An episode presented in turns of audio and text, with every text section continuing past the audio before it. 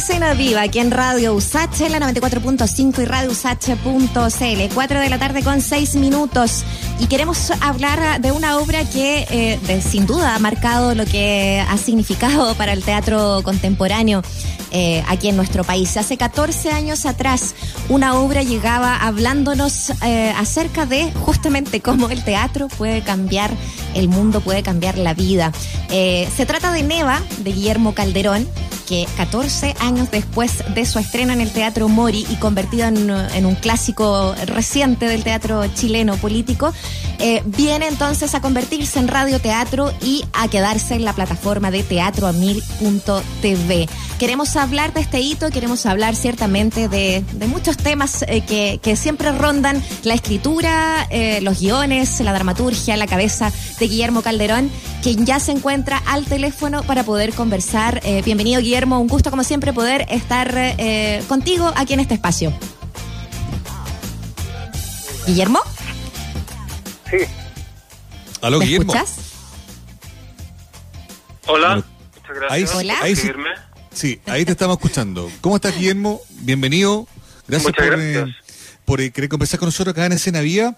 Em, qué interesante ver cómo, cómo esta obra eh, llega al formato del, del radioteatro, ¿no? Que quizás sería bueno, pertinente preguntarte como primera cosa, ¿qué sientes tú que gana y, y quizás que deja de tener, ¿no? Eh, esta pieza al, al acomodarse, digamos, a este formato que aparentemente llegó para quedarse, ¿no? Bueno, es un largo proceso, es complicado porque mm, el radioteatro, bueno, es una, es una tradición enorme en muchas partes del mundo. Acá eh, no tenemos mucha experiencia, yo no tenía tampoco mucha experiencia. Pero eh, lo más fácil era tomar el texto y actuarlo y hacer y pasar desde el texto a la grabación de, con el formato de radioteatro. Mm.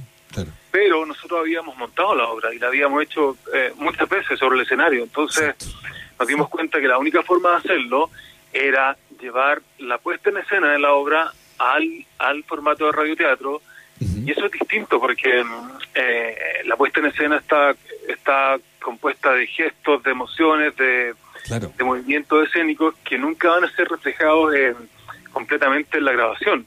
Por lo tanto, tuvimos una crisis creativa de cómo llevar en realidad esta obra al radioteatro y, y sufrimos, pero yo creo que ese sufrimiento fue el que nos permitió entender este Oye, lenguaje.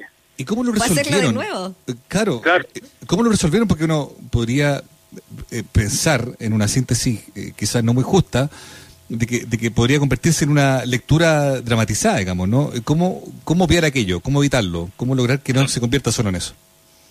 Mira, de partida, eh, esto fue grabado eh, pandemia, ¿no es cierto? Entonces, Claro. nunca nos juntamos en un estudio y lo hicimos eh, cada uno en nuestras casas con em, grabando con los teléfonos y después eh, tomábamos las grabaciones de los teléfonos y se las mandábamos al productor de sonido, que Tomás González, que además es el compositor de la música de la obra, y él juntaba todo esto audio y con eso construía la, la obra, o sea, el, el radioteatro.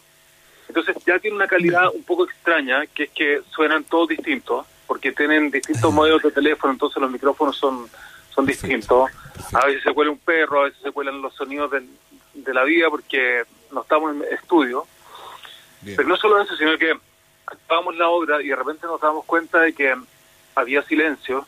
Y el silencio era porque la actriz, por ejemplo, estaba dejando un espacio para el gesto, un gesto que Mm. hacía sobre el escenario. Entonces nosotros decíamos, hay que no funciona, porque un silencio no funciona el- el- en ese formato. Entonces decíamos, a ver, incorpora un gruñido o un suspiro. Entonces, en vez del gesto, la actriz inventaba un pequeño o un o algo Perfecto. que, que transformar el gesto en, en un sonido, en algo que, que se- que ah, para ese lenguaje, claro. claro. Claro.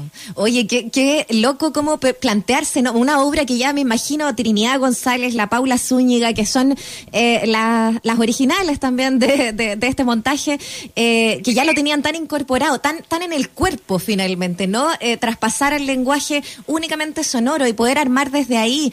eh, bueno. Es un mundo, me imagino. Aquí integraron en esta oportunidad también a Nicolás Pavés, ¿no? Eh, cuéntanos cómo, cómo ha sido también eh, quizás retomar esa obra, contarnos también de, de la obra misma para poder también eh, recomendarla hoy día en radioteatro a nuestros auditores. Bueno, eh, un proceso emocionante y doloroso porque no hemos estado, no hemos hecho la obra en, en, varios años, por lo tanto, eh, parte de, de, hacer la obra de nuevo es acordarse de toda la historia de la obra y quiénes éramos nosotros cuando hacíamos esta obra, entonces hay una hay, un dolor del tiempo también. Y también Jorge Becker, que es el actor original de nuestra obra, lamentablemente no, no puede hacerlo porque se enfermó y ahora está discapacitado, no puede volver a actuar. Entonces es el dolor de haber perdido el tercio del elenco también. Y bueno, y Nicolás Pávez se integra, lo hace increíble, pero muy inspirado también en, el trabajo de Jorge Becker. Por lo tanto, es, un, es, un, ejercicio de nostalgia y también es un ejercicio de sobrevivencia para adaptarse a un nuevo formato y ver si estos nuevos formatos nos van a hacer sobrevivir eh, la pandemia. Eh, yo creo que yo creo que cuando uno escucha este radioteatro escucha todo eso. Y yo me preguntaba, y te preguntaba, quizá lo podemos como replantear de otra manera. Yo decía como, ¿qué, gana y, qué deja de tener el, hecho de, comillas, adaptarse a este otro lenguaje? Eh, quizás te lo podría preguntar de otra manera. ¿Qué sientes tú que se refuerza en esta nueva em, forma, por así decirlo, ¿no? De, escuchar, de ver y de, o de, de experienciar, digamos, ¿no? Eh, Neva. Lo que pasa es que eh, yo pienso que em, todo el tiempo yo estaba muy consciente de que em, esto se va a escuchar principalmente con audífono, eh, seguramente eh, trabajando, moviéndose por la ciudad o aislado en la pieza donde uno estaba protegido de la pandemia, pero con audífonos principalmente. Entonces cuando pasa eso, la obra, la obra ocurre en un espacio extraño que queda eh, entre medio de las dos orejas de uno, o como en un lugar muy íntimo, que es como el cerebro, pero algo más que el cerebro. Antes la obra siempre había estado afuera, digamos, a 10 metros desde el lugar en que uno está sentado sobre en un teatro. Entonces el mm. hecho que, que ocurra dentro del cuerpo de uno es mucho más íntimo, personal, hay más tiempo para, para escuchar la sutileza de la emoción de las voces de las actrices y también em, eh, el texto pasa a primer plano, que es algo que... Em, la palabra termina relevada, digamos, ¿no? Sí. Exactamente, sí, sí. Entonces hay algo en esa intimidad que, que pienso que la obra gana y, y, no sé, la gente que la ha escuchado ha, tenido eh, increíbles reacciones con eso porque me han dicho que hay cosas que, eh, que escucha por primera vez porque ya no tiene que, que mirar y escuchar. Aquí entonces el, el primer plano es justamente escuchar el texto, entonces eso es, es distinto y, y nuevo. Bueno. Oye, estamos conversando con el dramaturgo, guionista, actor Guillermo Calderón aquí en Escena Viva, eh, hablando del radioteatro de Neva.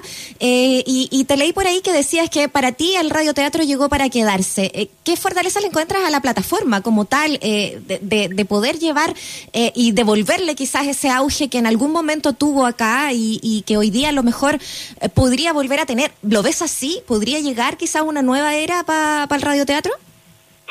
Sí, o sea, yo creo que la obra, la obra de Zoom, que también hubo que aprender cómo se hacía de cero, y, es un género que sigue evolucionando, eh, y el radioteatro van a ser eh, cosas que nos van a permitir eh, que el drama exista en lugares más allá del escenario. Obviamente que hasta que se recupere el teatro, hasta que las salas se puedan volver a llenar, estos em, géneros deberían seguir existiendo. Ahora, para darles continuidad, debería haber em, radios como como, como la radio usted u otras radios públicas que sean capaces de financiar y producir ciclos para que esto se incorpore también a, la cultura. Eh, es que lo hicimos eh, y, efectivamente tuvo una súper buena acogida con el público este año también, Guillermo, eh, eh, con un trabajo que se hizo también con, con Recoleta y, de verdad que tienes razón, ¿no? Ahí hay una cosa de, del auge y lo que pone también, como tú dices, de volver a escuchar y escuchar el texto y ver lo político ahí. Por ejemplo, Neva, que tiene esto de, de, de, vincular una historia de Rusia a principios del siglo pasado, de la represión en, un momento en que se pensaba cambiar políticamente el país y traerlo acá a Chile y lo escucháis hace 14 años y lo escucháis hoy día después del estallido social y vuelve a tener ese auge. ¿Cómo lees también todo ese proceso eh, que, ha tenido la obra y que has quizás leído también eh, lo que ha pasado en las calles de Chile? Bueno, eh, extrañamente esta obra cobra cierta actualidad, así durante este estallido social mucha gente me ha dicho, oye, qué ganas de ver Neo, o, que, o, qué premonitoria fue Neo en algunas cosas, pero básicamente Neva trata la historia de, de tres, eh, dos actrices y un actor que están en una sala de ensayo en San Petersburgo, en Rusia, en 1905. Hay una revolución que comienza, ellos están ensayando una obra de teatro de Chejo, pero el resto del grupo no llega porque el grupo... Eh, porque el grupo seguramente se quedó afuera protestando y seguramente algunos de ellos los mataron. Entonces, ¿qué hacen los actores que se quedan atrapados en la sala de ensayo, atrapados en el arte, atrapados en el absurdo de, la autocomplacencia del arte en vez de salir a las calles a manifestarse? Y finalmente la obra plantea este conflicto entre el arte y lo que está pasando afuera y, muchas veces la inmovilidad o, limitaciones del arte, en este caso el teatro. Entonces, eh, es el conflicto y yo pienso que se que se que se re, replanteó de una forma muy cruda con, mm. cuando partió todo esto del estallido social, principalmente porque desde el punto de vista del teatro, uno de los primeros eventos que nosotros tuvimos fue que cuando partió esto, venía saliendo una, una actriz del grupo eh, que hacía la pérgola de las flores ahí en el, en el centro de la Mistral, en el centro, y sale ahí, le disparan, y le, eh, mm. le dispara en la calle, eh, la cara y cae en la calle. La María Paz Granján, ¿no? La María Paz Granján, exacto. Ese fue el evento que partió para la gente del teatro, eh, eh, el, conflicto, digamos, que sufrimos en esto. De inmediato todas nuestras salas se cerraron por este draconiano toque de queda y nosotros nos vimos en, en, el, en, el, en la complicación de estar adentro de las salas de ensayo, de nuestras salas de teatro, tener que ver que esto eh, no queda otra que vincular su movimiento y salir a la calle y de alguna forma eh, ya se, cierra la distancia entre la sala de teatro y, la calle. Otro ejemplo de cómo esta, esta distancia se resolvió, por ejemplo, fue el hecho de que el Teatro del Puente, que queda ahí mismo en el centro del, del conflicto, eh, abrió sus puertas y se transformó en un centro de, de básicamente un hospital eh, de campaña para la gente que estaba protestando. Entonces el teatro eh, definitivamente se vinculó con la protesta de una forma que, que la obra Neva solo podía imaginar. Igual es curioso porque te leí una entrevista en, en la tercera, donde, claro, reflexionabas precisamente sobre esto y planteaba una tesis eh, bien, bien, potente, que en el fondo es como, tú decías, claro, la paradoja es que cuando es más urgente decir muchas cosas en el teatro, no podemos montar nada por, por, todo lo que está pasando, digamos, ¿no? Entonces, para el artista es un tiempo de sacrificio, decías tú, no es el tiempo del teatro, y aportabas luego eh, que en este contexto de pandemia, además, eh, a ti te, te, consta y que pudiste ver a mucha gente que, que tuvo que empezar a cambiar eh, de actividad, derechamente. Muchos trabajadores del teatro, no hablo, no hablo únicamente de los que están arriba del escenario, eh, están también dedicándose a otras cosas para poder vivir. ¿Cómo observa entonces esa como paradoja de la necesidad eh, de, darle relato a lo que estamos viendo, pero por otro lado no tener cómo ni dónde poder hacerlo? O sea, la, situación de la, de, la comunidad teatral es simplemente devastadora, está devastado, claro Mm. Eh, la gente sin trabajo, sin poder sobrevivir, sin, sin, eh, sin poder trabajar y sin poder crear, agarrándose como un poco a, esta a esta pequeña limosna que podría llegar o no, que es el fundar que los fondos de gobierno, y que además, bueno, la misma ministra ahora eh, está tratando de convencer a los artistas que, que no es tan importante el arte y que tenemos que privilegiar otra, mm. otras áreas de la economía. Entonces, la situación es, es muy deprimente y muy desoladora yo te diría que la mayor gente, la mayor cantidad de gente del teatro que, que, está, digamos, eh, sobreviviendo, como decía, en eso está en espera, ha salido a las calles, digamos, porque nosotros tenemos claro que esto que ha pasado en Chile es van a seguir nutriendo el teatro y el arte por muchos años, por lo tanto, lo que nos correspondía a nosotros es eh, estudiar y estudiar en este caso no está en la biblioteca, sino que está en la calle viendo lo que, lo que pasa y participando del movimiento. Nosotros estamos como preparando la obra que viene en tres años más, pero no tenemos la, no tenemos la lucidez para hacerlo ahora, porque necesitamos un poquito más de tiempo. Y de aquí a dos, tres, cuatro, cinco años, diez años más van a, van a venir las verdaderas obras de arte nacidas de la elaboración Em, eh, ideológica y, artística, eh, estética de lo que ha salido de esta, de esta época eh, definitiva, definitoria para, nuestro país. pero ahora, ese es el optimismo, porque ahora estamos en la, en la miseria, digamos. Claro. Guillermo, y pensándolo también de que eh, de que estar en la calle es algo que eh, no es eh, alejado para ti. Yo sé que tú te turnabas incluso con tu pareja para uno cuidar a, la guagua y el otro salir a, a, marchar en su momento. y por otro lado, haya estado presente en las últimas películas que han marcado también el cine, como guionista del club o de Neruda o de alguna serie en el teatro chileno, eh, quizás algo preliminar de lo que, lo que a ti te mueve. Tú venías hablando de la rabia de la gente hace harto rato ya.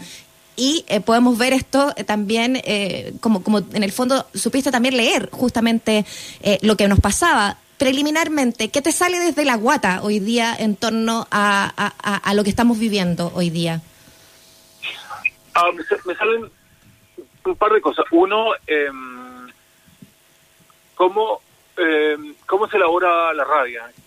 Eh, el dolor, como que siento como que eh, conozco cómo se puede elaborar sobre el escenario, por ejemplo.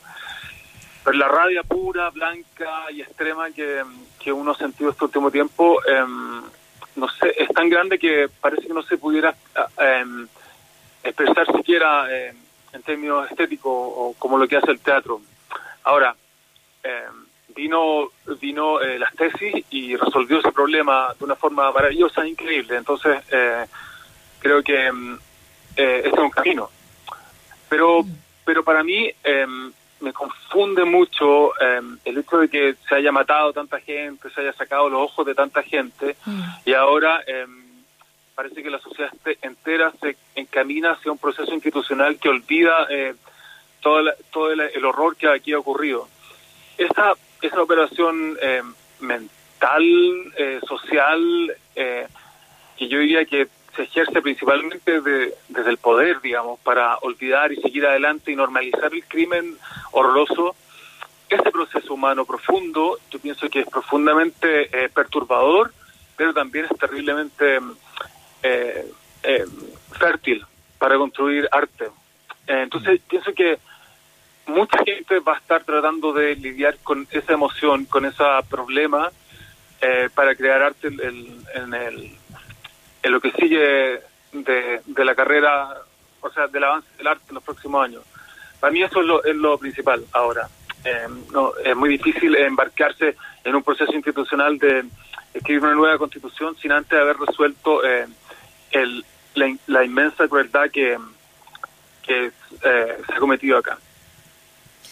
Bueno, de todas maneras, eh, una eh, controversia finalmente que, que, nos mueve también a muchos. Esperemos que esa memoria no sea tan frágil como, como tantas veces lo ha sido. Y tú nos recuerdas también eh, que, que, no hay que hacerlo también, ¿no? que no hay que perder esa memoria. Así que, Guillermo Calderón, muchas gracias por, por acompañarnos esta tarde y hablarnos de, de Neva. Muchas gracias por tenerme. Muchas gracias.